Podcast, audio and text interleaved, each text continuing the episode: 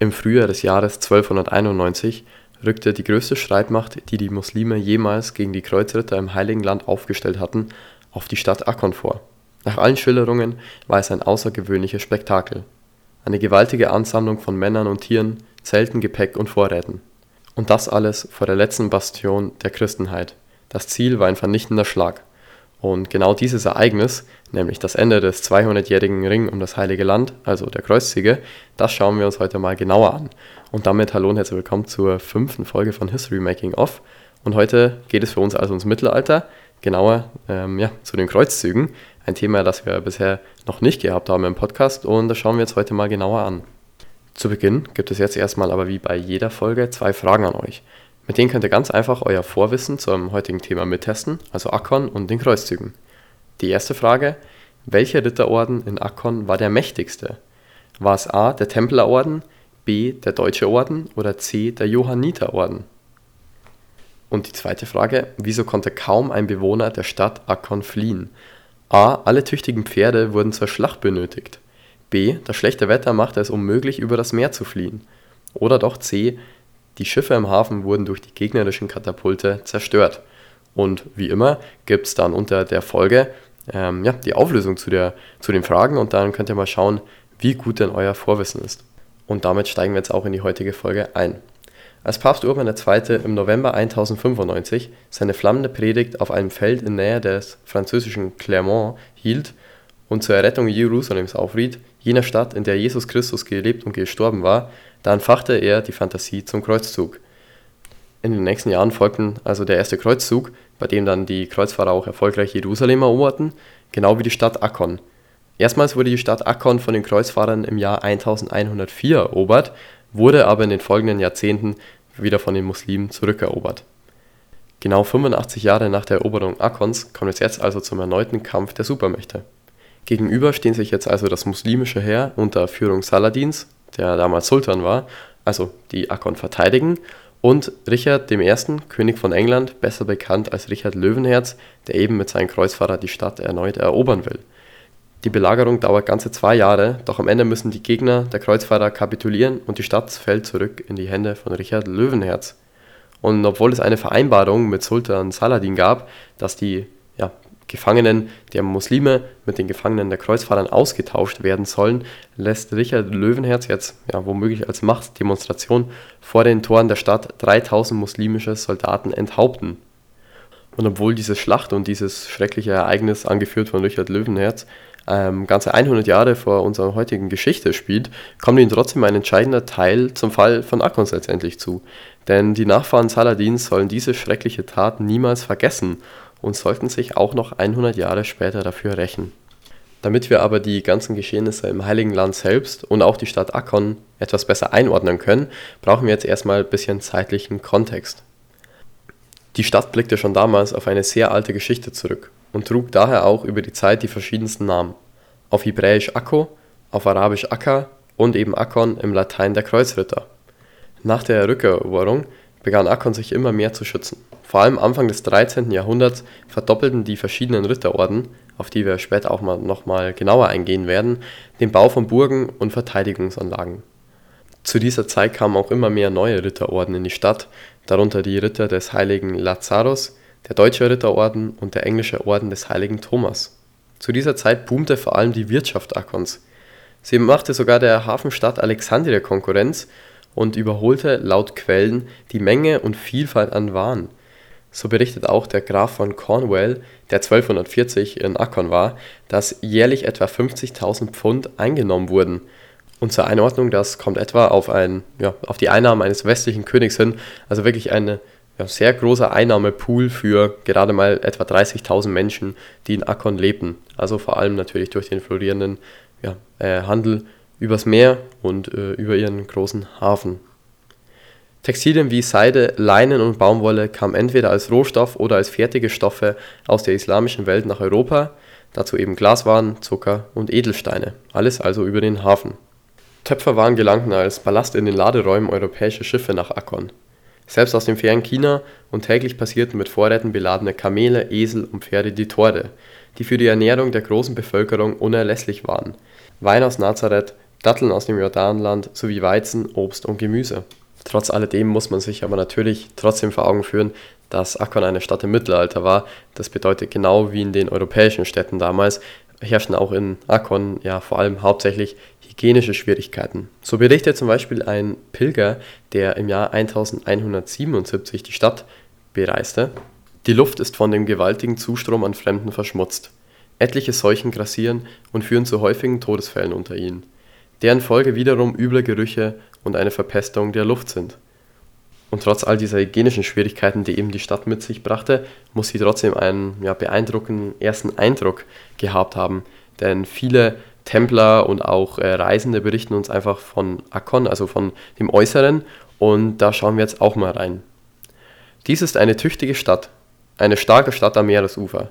Und zwar so gelegen, dass während sie selbst in ihrem Umfang nach einem Viereck bildet, zwei ihrer Seiten in Form eines Winkels vom Meer umgeben und geschützt sind. Die beiden anderen Seiten werden von einem tüchtigen, breiten und tiefen Graben, welcher von Grund auf ausgemauert ist, und außerdem von einer mit Türmen versehenen Doppelmauer in schöner Anordnung begrenzt. Diese Mauern sind so gebaut, dass die erste samt ihren Türmen, welche aus der Mauer nicht hervorragen, von der zweiten inneren Mauer, deren Türme hoch und sehr fest sind, überschaut wird. Ja, und vor allem der angesprochene Doppelmauerring, der sich insgesamt über 1,7 Kilometer ringsrum um die Stadt ähm, ja, streckte, muss also wirklich sehr beeindruckend gewesen sein anzusehen und vor allem eben auch nochmal wirklich die spezielle Lage, dass eben hinten die Stadt an das Meer anschloss, ähm, wo ja dann auch keine Mauer nötig war, weil natürlich über das Meer ja, keine Pferde reinkommen konnten. Ähm, ja, war das allgemein wirklich eine ja, beeindruckende Kulisse, die Stadt. Wie vorher schon erwähnt, lag die militärische Kriegskraft der Stadt hauptsächlich in den Ritterorden. Der wohl bekannteste ist der Templerorden, der sich eben durch das typische rote Kreuz auf weißem Hintergrund auszeichnet. Und diese bildeten auch klar die schlagkräftigste Truppe. Und damit haben wir auch schon die Antwort auf die Frage A. Und zwar sind die Templer ja, damals einfach ganz klar der stärkste und präsenteste Orden in der Stadt. Zwar spielen auch die, ja, der Johanniterorden und der Deutsche Orden später auch noch eine Rolle, aber eben nicht so eine große wie der Templer. Das Gebiet um Akkon und das Heilige Land allgemein ist zu dieser Zeit wirklich sehr dynamisch und es gibt viele politische ja, Vorgängnisse. Die Mamluken, ein Reitervolk, die ehemals eigentlich nur Sklaven waren, sind mittlerweile bis zum Sultan aufgestiegen und hatten jetzt die Führung der islamischen Welt inne. Das Ganze war aber keinesfalls unumstritten. Vor allem von außerhalb gab es immer mehr Probleme, da die Mongolen immer weiter in das Heilige Land vordrangen.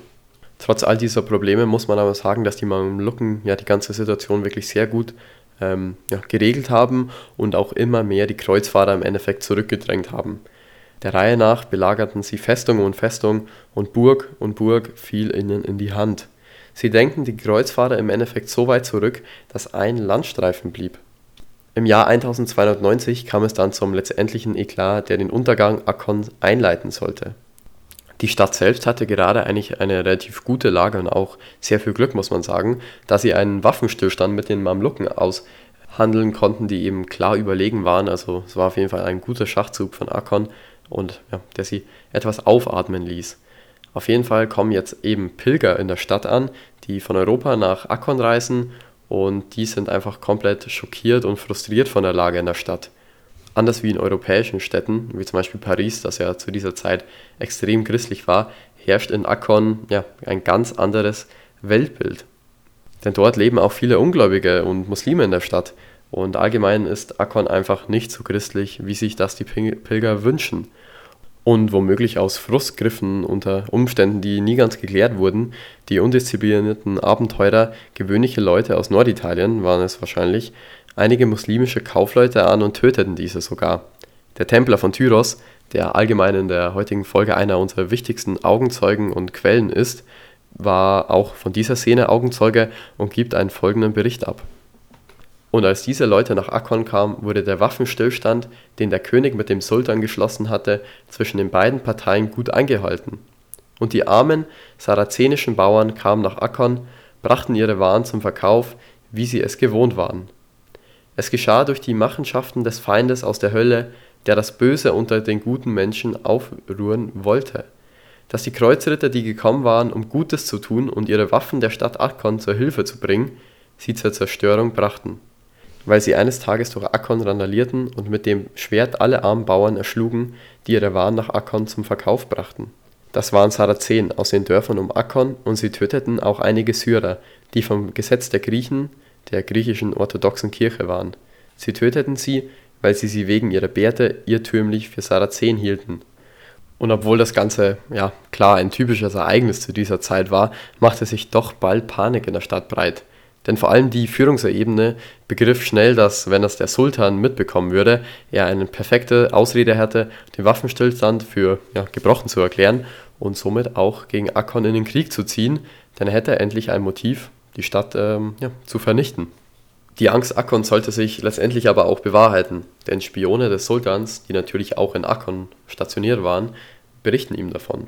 Für den Sultan ist als eins klar, der Waffenstillstand wurde missachtet und gebrochen und er verkündet laut, dass die Stadt Akkon vernichtet werden muss.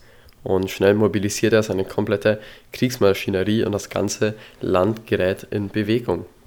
Proviant- und Futterdepots werden entlang der 800 Kilometer langen Route durch die Wüste Sinai bis zur Küste Palästina angelegt, um das Heer, das aus Kairo und mit der gewaltigen Zahl an Tieren ähm, ja, eben herzieht, zu versorgen. Ende Oktober hatte Kalawun, also der damalige Sultan, auch alle Vorbereitungen abgeschlossen. Es fehlte also nur noch, den Fuß in den Steigbügel zu setzen und gegen Akkon in den Krieg zu ziehen. Doch genau jetzt, zum schlechtesten Zeitpunkt, verschlimmert sich die Krankheit Kalawuns und er stirbt an seiner Krankheit. Die Stadt Akkon atmet jetzt also auf, dass sie sich freuen, dass ja, die Gefahr erstmal abgewehrt wurde, auch wenn nicht durch Krieg, sondern durch einen glücklichen Zufall. Doch nachdem am 10. November 1290 der Sultan starb, ist schon sein Sohn bald der nächste Sultan und setzt auch seine Machtstellung durch. Das Zusammenziehen von Männern und Material kam also jetzt in Fahrt. Katapulte, Steinkugeln, Holz für Schutzvorrichtungen, Grubenhölzer für Tunnel, Lebensmittelvorräte, Kamele, Pferde und Spezialisten wie Minöre zum Tunnelgraben, Steinmetze, Experten für Brandwaffen, Katapultbesatzungen, Stoßtrupps, Bogenschützen und Versorgungsleute kamen alle zusammen. Anfang März tauchte die erste Vorhut vor Ackern auf und zwang die Siedler, ihre Dörfer aufzugeben. Danach fällten und räumten sie die Obstgärten, um sie für die Errichtung der Belagerungsreihen und das Militärlager vorzubereiten für die Bewohner Ackerns ist das Ganze natürlich ja, fürchterlich mit anzusehen, denn sie sehen, wie sich vor ihrer Stadt Hunderttausende Tiere und Menschen sammeln. Tag und Nacht ja, ertönen Trommeln, Gebetgeräusche, einfach natürlich, wenn da so viele Menschen ähm, Bäume abroden und äh, Kriegsmaschinen aufbauen, ist es natürlich ein enormer Lärm und ja, 24-7 werden sie davon terrorisiert. Die Kreuzfahrer geben jetzt an, dass die Armee des Sultans 220.000 Mann ähm, ja, umfasst das Ganze ist wahrscheinlich etwas übertrieben, aber doch nicht ganz unrealistisch, wohingegen auf den Seiten Akons nur 15.000 kampfbereite Männer stehen. Also man sieht, wie, ja, wie enorm überleben die Mamluken eben den Kreuzfahrern waren. Der Sultan hatte sich für die Belagerung Akons zwei Haupttaktiken ja, zurechtgelegt. Einmal die Katapulte und einmal das Tunnelgraben. Die Hauptwaffe der Angreifer waren also die sogenannten Trebuchets, also Katapulte. Insgesamt wurden 92 ringsherum um die Mauer aufgestellt. Ähm, ja, Augenzeugen berichten auch, dass es die größte Anzahl an Katapulten jemals war, die für eine Belagerung benutzt wurde. Und so wurden einfach die Mauern, also die 1,7 Kilometer lange Doppelmauer, Tag und Nacht 24-7 unter Dauerbeschutz genommen. Zum einen schaß man einfach massive, teilweise 200 Kilo schwere Steine und aber auch griechisches Feuer, das also brannte und somit Fundamente oder Holzbauten ähm, ja, in der Stadt zum Brennen brachte, genauso wie Wohnhäuser. Gleichzeitig gruben die Mamluken über Tage und Wochen Tunnel hin zu den Mauern und Türmen. Ziel war es, den Tunnel so weit zu graben, bis man ja, genau senkrecht unter der Mauer oder dem Turm war, dort dann ähm, explosive Gegenstände ja, zum Explodieren zu bringen oder Feuer zu legen, um die Fundamente der Mauern und Türme so zu erhitzen oder zu zerstören, dass die Türme dann letztendlich einstürzen, genau wie die Mauern. Und ja, der Plan gelungen, denn insgesamt über 1000 Tunnelgräber waren äh, zugange, also wirklich enorm viele. Und Akkon wird natürlich jetzt immer mehr panisch, denn ja, man kann jetzt nicht einfach ausharren, denn ähm, nach einer gewissen Zeit werden alle Mauern einstürzen, wenn man jetzt nichts gegen diese Tunnelgräber unternimmt. So plant man also Ausfälle von Akkon, also man ja, das heißt jetzt einfach, dass sie aus der Stadt rausreiten. In der Nacht versuchen sie schnell Katapulte, Tunnel und äh, Lager zu zerstören. Das Ganze wird aber einfach abgewehrt, denn egal wie überraschend die Angriffe sind, die Mamluken sind so enorm in der Überzahl, dass sie einfach nicht wirklich Schaden anrichten können. Ja, diese aussichtslose Lage führt jetzt auch immer häufiger zu Streitigkeiten, vor allem eben unter den Ritterorden, weil man wird sich einfach nicht klar, was die beste Taktik ist. Allgemein herrscht jetzt also sowie in der Bevölkerung als auch unter den Adligen und den ja, Soldaten eine große Unruhe. Am 8. Mai sind die meisten Türme untergraben und so werden auch gezielte Explosionen ähm, ja, entfacht und die Türme äh, stürzen ein. An diesem Tag jetzt, also spätestens, versuchen alle Frauen und Kinder mit Schiffen aus der Stadt zu fliehen, doch das Ganze wird vom Wetter vereitelt. So berichten Zeugen, das Wetter war so schlecht, erinnert sich der Templer, und die See so rau, dass Frauen und Kinder, die an Bord der Schiffe gegangen waren, es nicht ertrugen und sie gingen wieder an Land und kehrten in ihre Häuser zurück. In dieser Dunkelheit gingen die Verteidiger auf ihre Position und die Zivilisten in ihre Häuser. Alle wussten, dass bei Tagesanbruch der entscheidende Angriff bevorstand. Doch bevor wir zu diesem entscheidenden Angriff ähm, kommen, äh, hatten wir hier die Antwort auf die zweite Frage. Denn ja, die Bewohner der Stadt versuchten natürlich zu fliehen und ihr Leben zu retten. Das Ganze wurde aber vom Wetter vereitelt. Denn das Wetter war einfach so schlecht, dass man nicht den Hafen per Schiff verlassen konnte. Am nächsten Morgen also ergeht es den Bewohnern Akons nicht besser und es kommt jetzt endlich zum ja, entscheidenden Gefecht beim verfluchten Turm. Das Ganze wird aber auch verloren, da einfach, egal wie tapfer sich die Ritter den Mamluken stellen, die Überzahl so enorm ist, dass sie nichts ausrichten können. Die Angreifer fallen jetzt also in die Stadt herein und die Schilderungen des Gemetzels in der ganzen Stadt sind in einer Reihe verworrener Darstellungen des Schreckens ähm, ja, überliefert worden. So berichten auch wieder Templer das angsterfüllte Jämmern der Männer, Frauen und Kinder, die jede Chance auf Flucht beraubt waren, manche noch beim Essen, die elend in der Falle saßen oder auf Plätzen in den Straßen, Häusern und Winkeln der Stadt in die Enge getrieben wurden. Also nur kaum Menschen konnten per Schiff fliehen und wenn, waren es vor allem natürlich nur Reiche und Adlige, die sich ähm, ja, auf die Schiffe eingekauft hatten. Mittlerweile ja, ist jedem klar in der Stadt, dass der Einfall der Mamluken nicht mehr verteidigt werden kann und die Stadt aufgegeben werden muss. Die letzte Burg und der letzte Komplex, der sich jetzt noch standhält, ist die Festung der Templer. Der Templer von Tyros, der vorher schon einige ja, Quellen von uns äh, dargelegt hat, gibt eine detaillierte Beschreibung der großen befestigten Komplexes wieder. Der größte Teil der Menschen, Männer, Frauen und Kinder, suchten in der Templerfestung Zuflucht. Es waren mehr als 10.000 Menschen dort, weil der Tempel der am stärksten befestigte Ort in der Stadt war, wie eine Burg am Meer auf einem großen Gelände gelegen. Die Mamluken machen natürlich aber auch vor dieser Burg jetzt keinen Halt mehr und am 28. Mai untergraben sie letztendlich auch dessen Mauern und Türme. Und ja, nachdem wieder in den Tunnel Explosionen ähm, entfacht werden, stürzt die Templerburg ein und begräbt darunter alle letzten Überlebenden. Ja, und dieses wohl sehr passende, aber auch dramatische, symbolische Ereignis, also der Einsturz der Burg als letztes Ereignis, äh, stellt das Ende des 200-jährigen Abenteuers der Christenheit im Land, äh, ja, im Heiligen Land dar.